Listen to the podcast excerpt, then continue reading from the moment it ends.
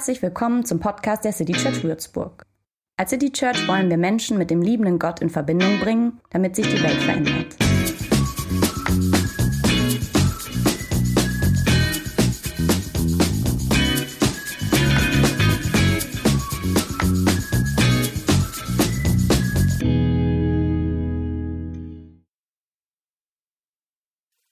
Ich lese aus Exodus 1, die Verse 1 bis 14 und 2, 23 bis 25.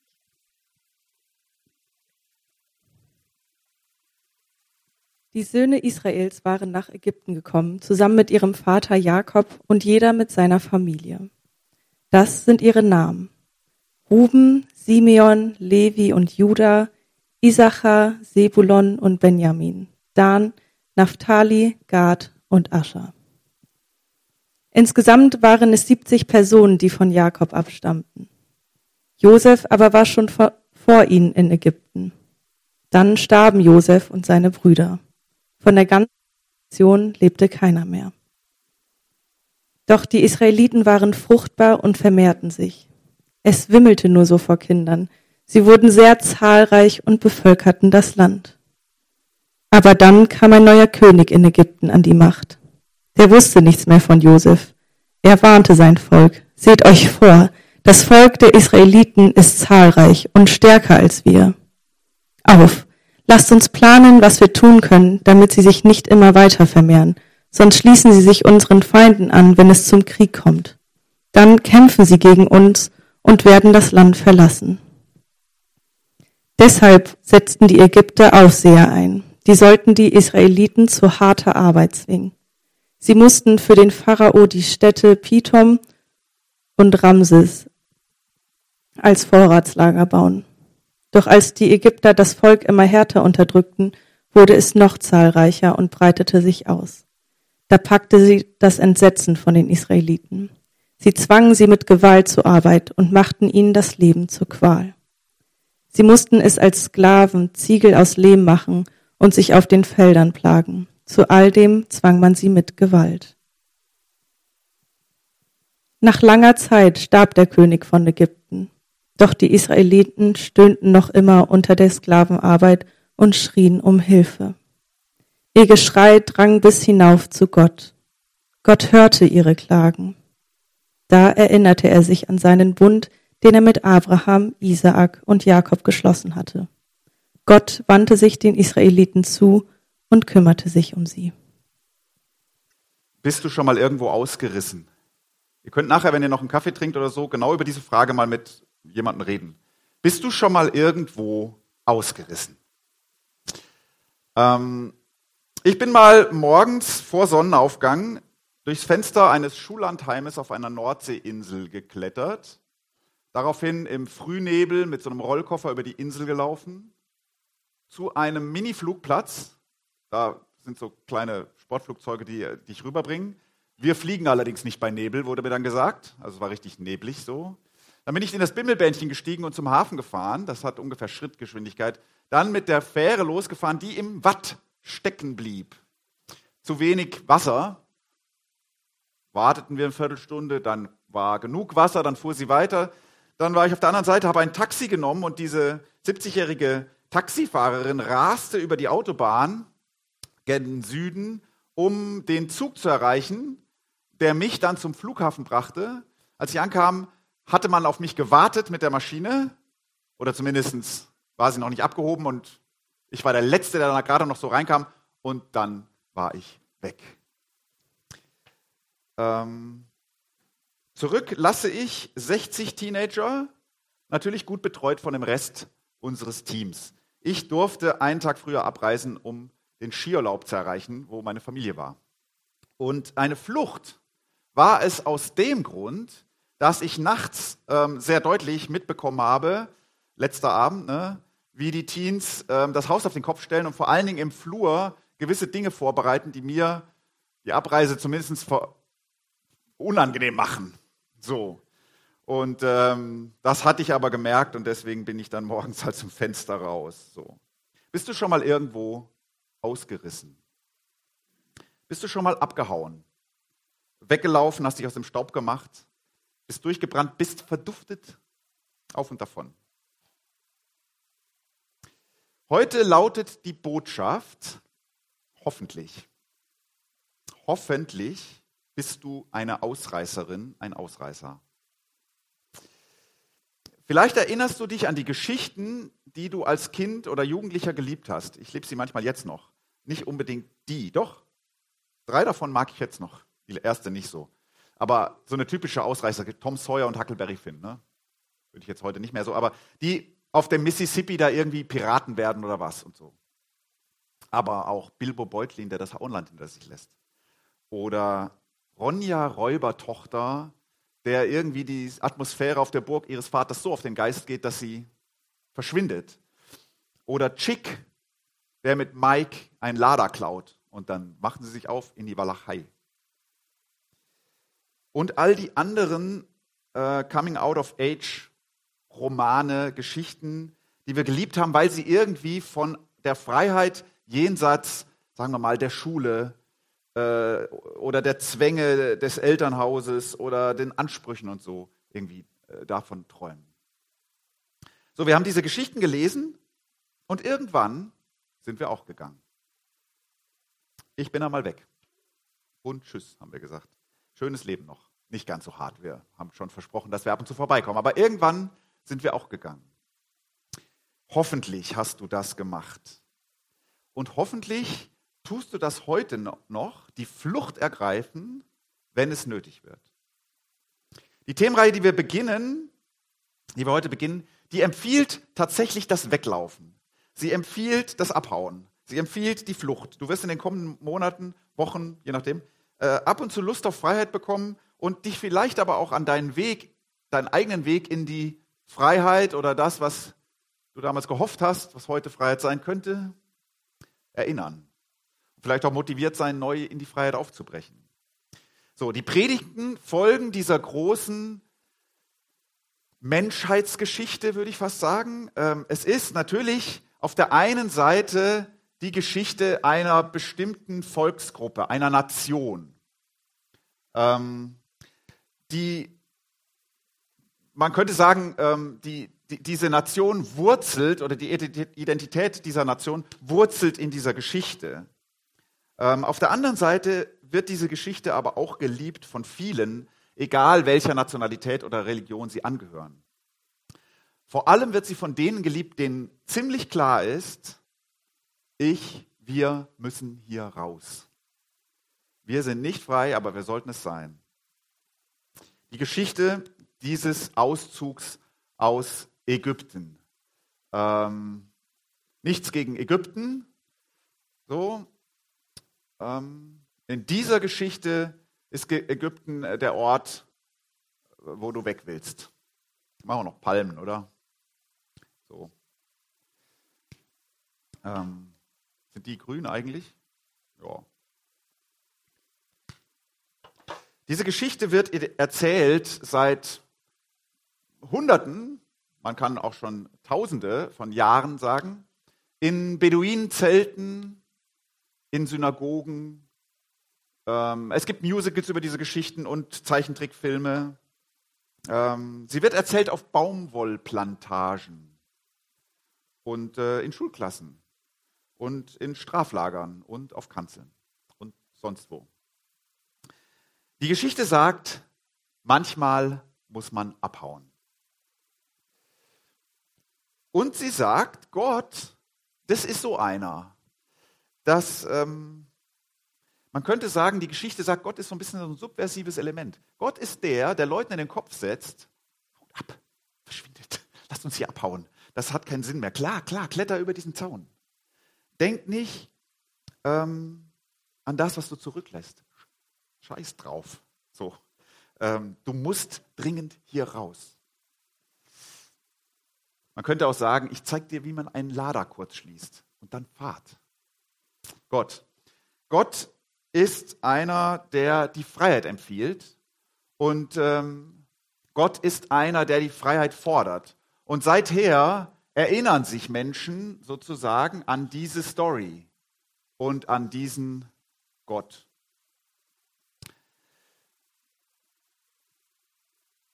Zum Beispiel in den Südstaaten auf den Baumwollplantagen, ne? Let My People Go. Kennt ihr? Die, die, diese Leute, die ein Lied aus dieser Geschichte dichten, um sich zu erinnern. Oder lateinamerikanische Christen haben auf diese und ähnliche Geschichten eine ganze Theologie aufgebaut. Man nennt es die Befreiungstheologie. Und sie sagen, Befreiung ist eigentlich im Kern dessen, was, was Glauben ausmacht oder was, das, was unsere Botschaft ausmacht. Und wenn wir heute vom gelobten Land reden, so, so beiläufig, oder das Land, wo Milch und Honig fließen, dann wissen zumindest die Älteren von uns noch, das ist so ein Symbol für das gute Leben, für das, wo man hin möchte. Das müssen wir auch noch irgendwie, das Land der Freiheit müssen wir hier auch noch irgendwie ein bisschen ähm, dekorieren. Ähm, das ist so ein Sehnsuchtsort. So, ähm, bevor wir jetzt ähm, in den Beginn dieser Geschichte nochmal reinschauen, äh, zwei Vorbemerkungen, die äh, für die ganze Reihe wichtig sind. Das erste, dieser Weg ins Land der Freiheit ist unglaublich lang. Ähm, zugegeben, äh, die Geschichte von Herr der Ringe ist, ist viel länger, äh, aber auch viel spannender erzählt, muss man auch zugeben. Also in der Bibel sind es 19 Kapitel und das ist zu lang, auch wenn man es in 10 Predigten vorlesen wollte. So. Ähm, aber du kannst dir ja vielleicht das schon mal merken. Der Weg in die Freiheit ist in der Regel ein langer. Auch in deine Freiheit. Kannst du mit rechnen. Ist ganz normal, wenn du dich noch auf diesem Weg befindest. Und das Zweite, da habe ich jetzt kurz überlegt, ob ich das sagen soll, weil es von Anfang an vielleicht so einen kleinen Dämpfer auf die Geschichte legt. Aber ich sage es jetzt natürlich. Die Ausreißer, die werden nie ankommen. Ähm, also nicht die, die aufbrechen. Äh, die nächste Generation dann und erst. Und, und, und, und auch dann, ne, also ich sage jetzt mal Milch und Honig. Sie werden sehen, oh, dieses Land, ist da wohnt ja schon jemand. Äh, und das gibt dann Schwierigkeiten und so. Also vielleicht so viel, dass das Land der Freiheit wird immer eines sein, was vor dir liegt, glaube ich. Ähm, und der Weg dorthin, äh, also der ist lang und der ist nie zu Ende. Und trotzdem lohnt sich dieser Aufbruch. So, jetzt tauchen wir ein in den Beginn dieser Geschichte. Jede Abenteuergeschichte fängt ja hier hinter dem Zaun an. Also da in der Situation, wo die Heldin oder der Held irgendwie ähm, ja zu Hause ist. Das ist seine vertraute, angestammte Welt, aber die wird zunehmend unerträglich. In manchen Stories wird ja auch einfach langweilig. Auf jeden Fall gibt es irgendwann, ich muss hier raus. Und diese Situation jetzt hier in dieser Geschichte, die ist wirklich schlimm. Ähm, auch heute noch erleben Menschen diese Situation. Das ist nicht nur eine antike Geschichte. Ne? Die meisten von uns allerdings wahrscheinlich nicht. Ich lese jetzt drei Verse nochmal vor, die ihr vorhin schon gehört habt. Exodus 2. Nach langer Zeit starb der König von Ägypten, doch die Israeliten stöhnten noch immer unter der Sklavenarbeit und schrien um Hilfe. Ihr Geschrei drang bis hinauf zu Gott. Gott hörte ihr Klagen. Da erinnerte er sich an seinen Bund, den er mit, dem, mit Abraham, Isaac und Jakob geschlossen hatte. Gott wandte sich den Israeliten zu und kümmerte sich um sie. Es geht so los nach langer Zeit. Also, die Geschichte hat eine 400-jährige Vorgeschichte. Die sage ich jetzt kurz. Da ist eine Beduinenfamilie ähm, im Nahen Osten, die auch eine turbulente Familiengeschichte hat, sagen wir mal. Jakob ist der Patriarch, da gibt es gewisse Söhne, einer heißt Josef. Und es gibt in dieser Geschichte Streit und Mordabsichten und es ist, ach du meine Güte, so. Am Ende aber Versöhnung und diese Familie wandert aus nach Ägypten. Und ähm, der Grund ist, hier gibt es ausreichend Nahrung.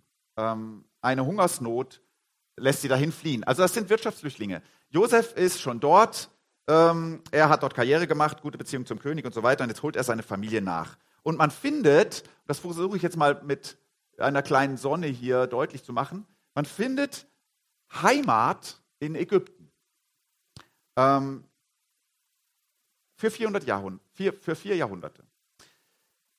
Dieser Ort also aus dem es abzuhauen gilt, ähm, aus dem du aufbrechen solltest, der ist oder der mag einst dein Zufluchtsort gewesen sein. Ich versuche das mal irgendwie so, also hier so mit so einer Hand, die hier irgendwie diese kleine Gruppe hier umarmt. Ja? Also da, da hattest du, da wurdest du versorgt, ähm, da warst du freundlich aufgenommen, da, ähm, da warst du gern, das war ein guter Ort. Das, so. Manchmal wird der Ort, der dir das Zuhause war, der Ort, den du verlassen musst.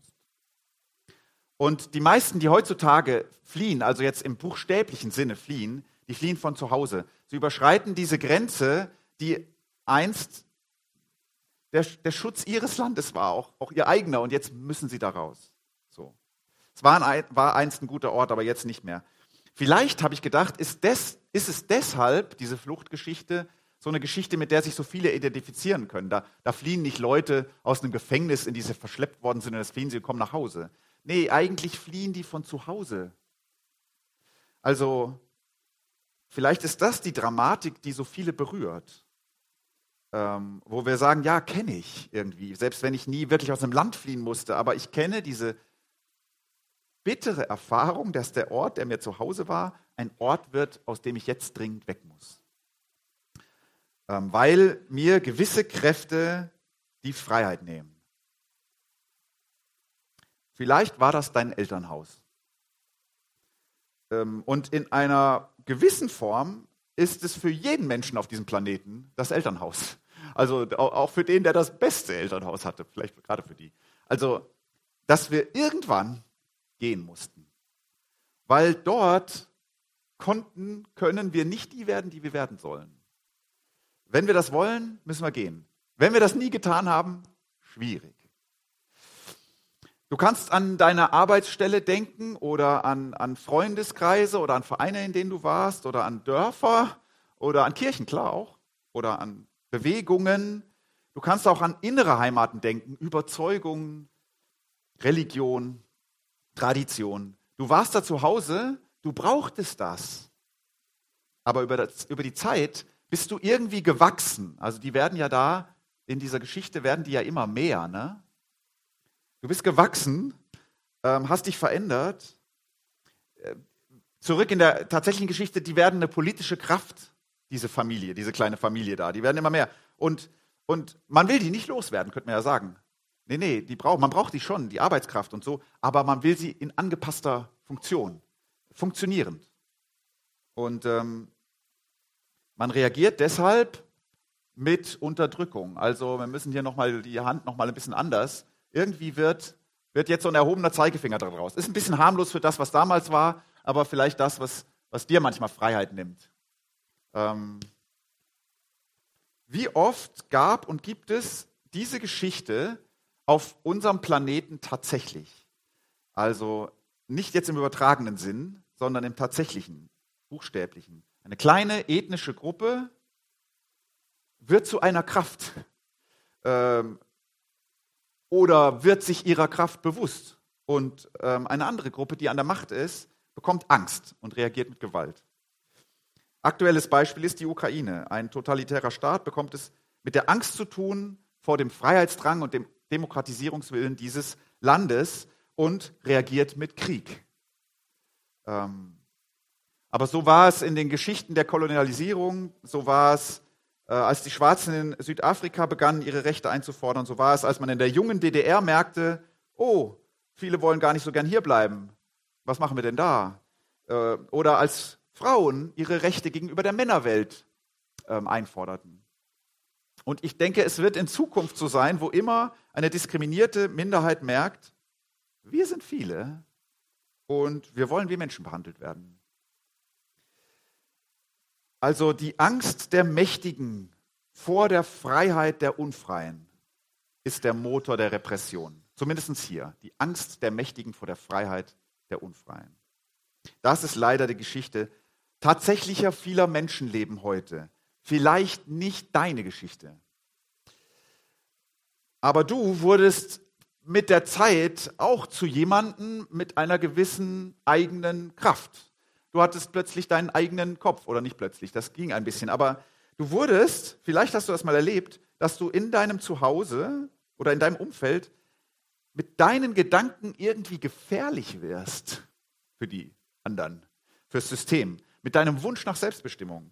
Und jetzt bist du den repressiven Kräften dieses bewahrenden, heimeligen Systems plötzlich begegnet.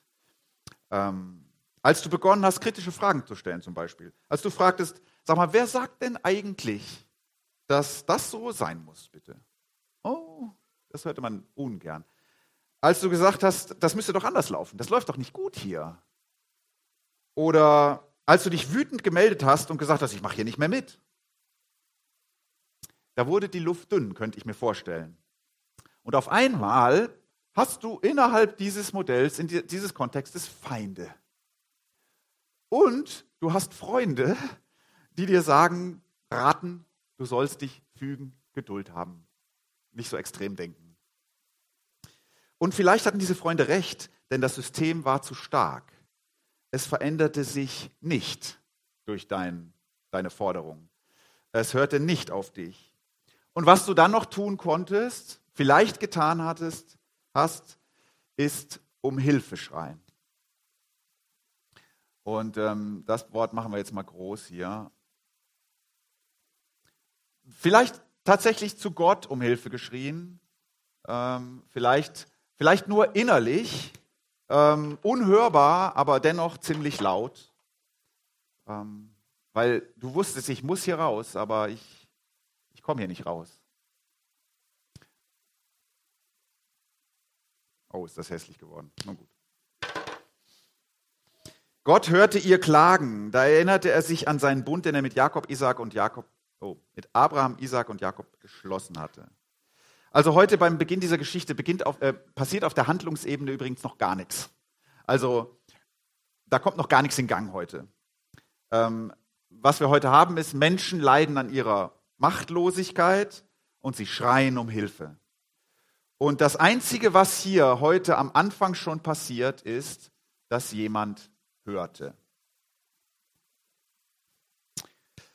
Wir lernen heute noch gar nicht, wie das geht, äh, diesen Weg in die Freiheit oder über diesen Zaun daraus. So. Wir lernen heute aber in dieser ersten Predigt, was Gott für einer ist. Die Geschichte sagt, Gott ist einer, der den Schrei der Unterdrückten hört. Gott ist einer, der mit den Unterdrückten verbündet ist. Gott dachte an seinen Bund. Ich sage es jetzt mal ein bisschen, klar, äh, bisschen kühn, aber ich glaube, das muss uns klar sein. Ähm, Gott ist immer auf der Seite der Machtlosen. Ich mache mal diese grüne Farbe hier irgendwie dahin, wo die Machtlosen sind. Ja, hier hatten wir das schon. Gott ist immer auf der Seite der Machtlosen. Ähm, deutlicher noch gesagt, der Gott der Exodus-Geschichte ist kein Gott aller Menschen. Bisschen, bisschen provokant gesagt, ne? Aber die Exodus-Geschichte sagt, es ist der Gott der Sklaven. Es ist unserer, der sich gegen die Unterdrücker auflebt, äh, erhebt. Vielleicht denkst du, das ist aber ein schöner Gedanke. Gott ist immer da, wo die Unterdrückten sind. Ja, kommt drauf an. Also man könnte sich ja mal fragen, auf welcher Seite sind wir denn eigentlich?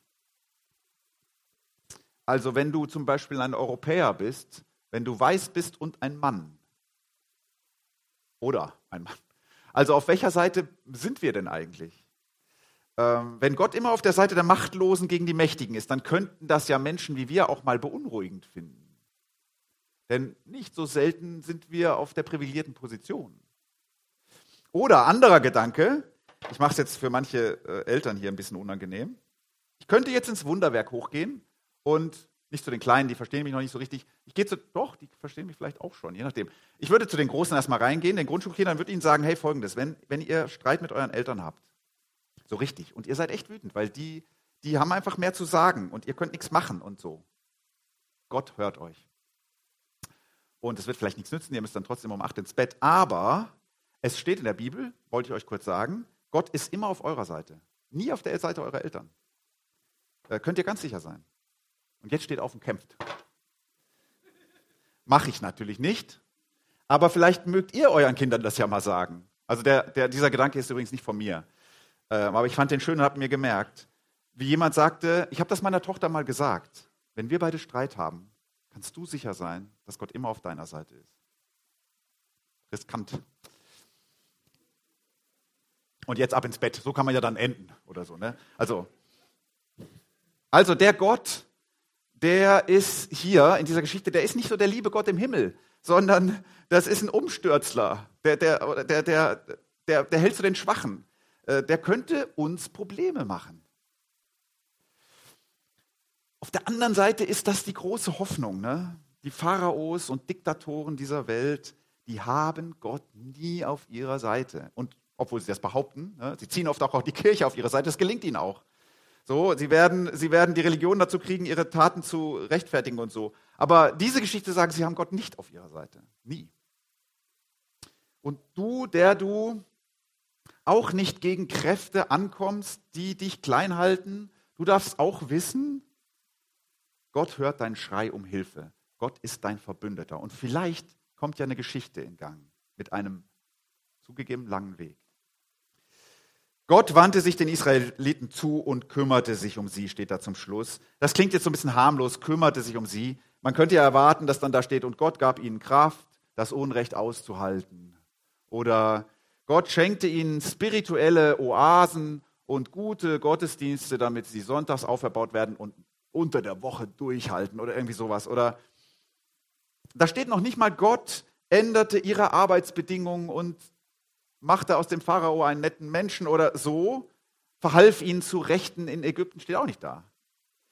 Die Geschichte wird zeigen, Gott ist der, der sagt, ihr müsst hier raus.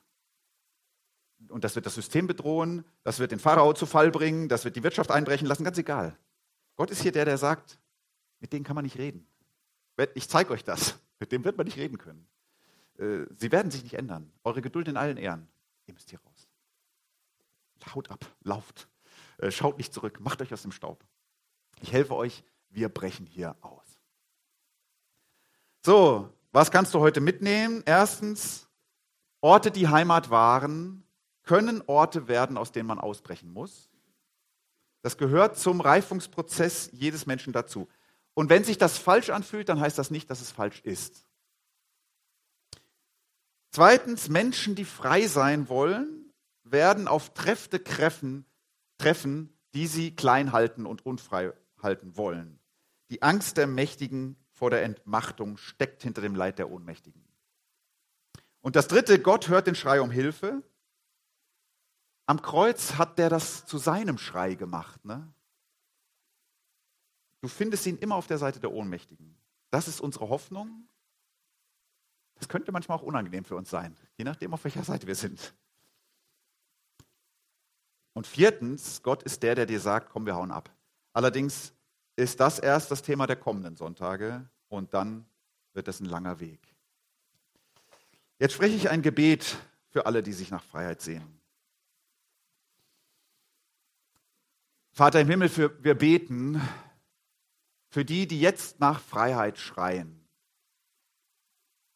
dass du ihre Schreie hörst und dass du dich kümmerst.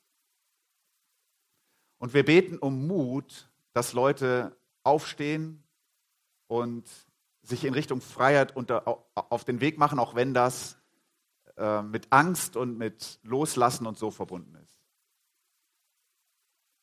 Wir beten für uns selber, dass da, wo wir, ohne es zu merken, manchmal die sind, die die Freiheit anderer eingrenzen, dass du uns da ärgerst und uns diesen Schrei der Freiheit irgendwie in unser Ohr weitergibst. Und wir beten, dass da, wo wir selber irgendwie runtergedrückt sind, wo die Schultern schwer sind und so, dass du uns den Glauben schenken kannst, dass du an unserer Seite bist und wir dann auch losgehen. Amen.